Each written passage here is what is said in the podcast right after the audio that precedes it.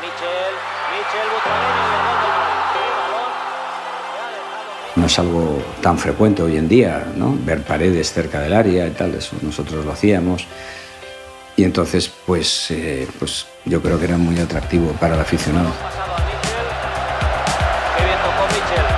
Mucha gente que todavía se acuerda, ¿no? 40 años después.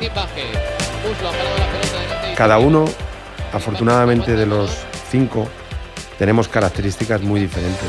Es curioso que ese equipo, o esa generación, sin haber conseguido, por ejemplo, la Champions, ¿no? ha sido capaz de, de permanecer en la memoria de la gente. Yo creo que nunca ha habido la pasión por entrar en el Bernabéu como entonces. Una generación única que 40 años después sigue siendo inolvidable. Con mucho gusto te invito a escuchar el podcast Mi recuerdo de la Quinta del Buitre con Tomás Roncero.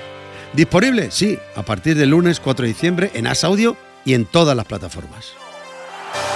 Señores, es increíble cómo el Madrid ha dado la vuelta al partido.